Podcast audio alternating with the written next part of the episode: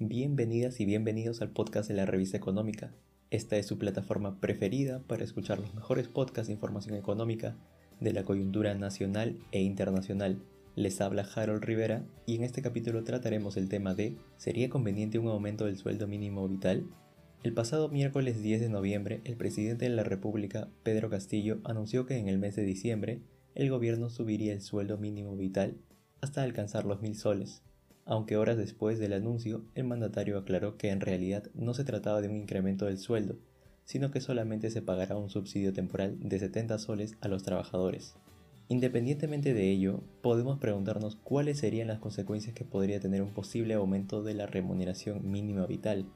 Pero antes de ello, analicemos cómo se ha movido este régimen en las últimas décadas.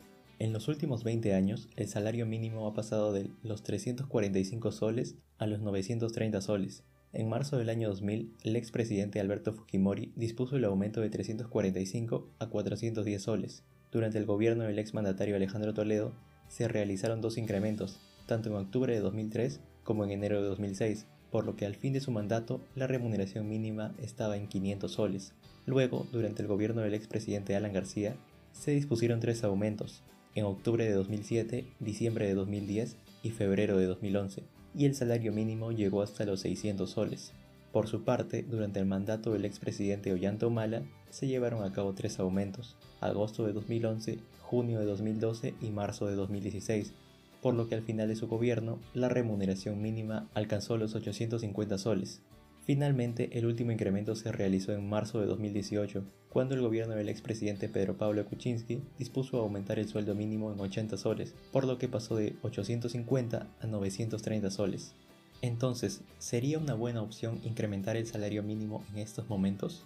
Al respecto existen posturas encontradas. Por una parte, el ex viceministro de Empleo Fernando Cuadros indicó a El Comercio que para el 2022 sí sería correcto el incremento de la remuneración mínima ya que la última vez que se hizo fue hace casi cuatro años, pero siempre tomando en cuenta la productividad laboral y que la economía se haya recuperado.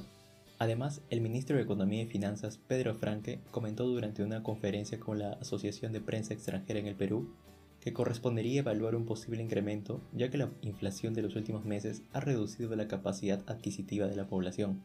Por otra parte, el ex ministro de Economía, Luis Miguel Castilla, indicó a Infobae que aumentar el sueldo mínimo implica dos tipos de problemas. Uno legal, porque para incrementar el salario se logra a través de un acuerdo entre trabajadores, Estado y empleadores, y estos últimos podrían no estar de acuerdo.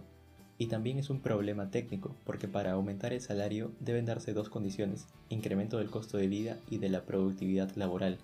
El costo de vida sí ha aumentado, pero la productividad laboral no lo ha hecho.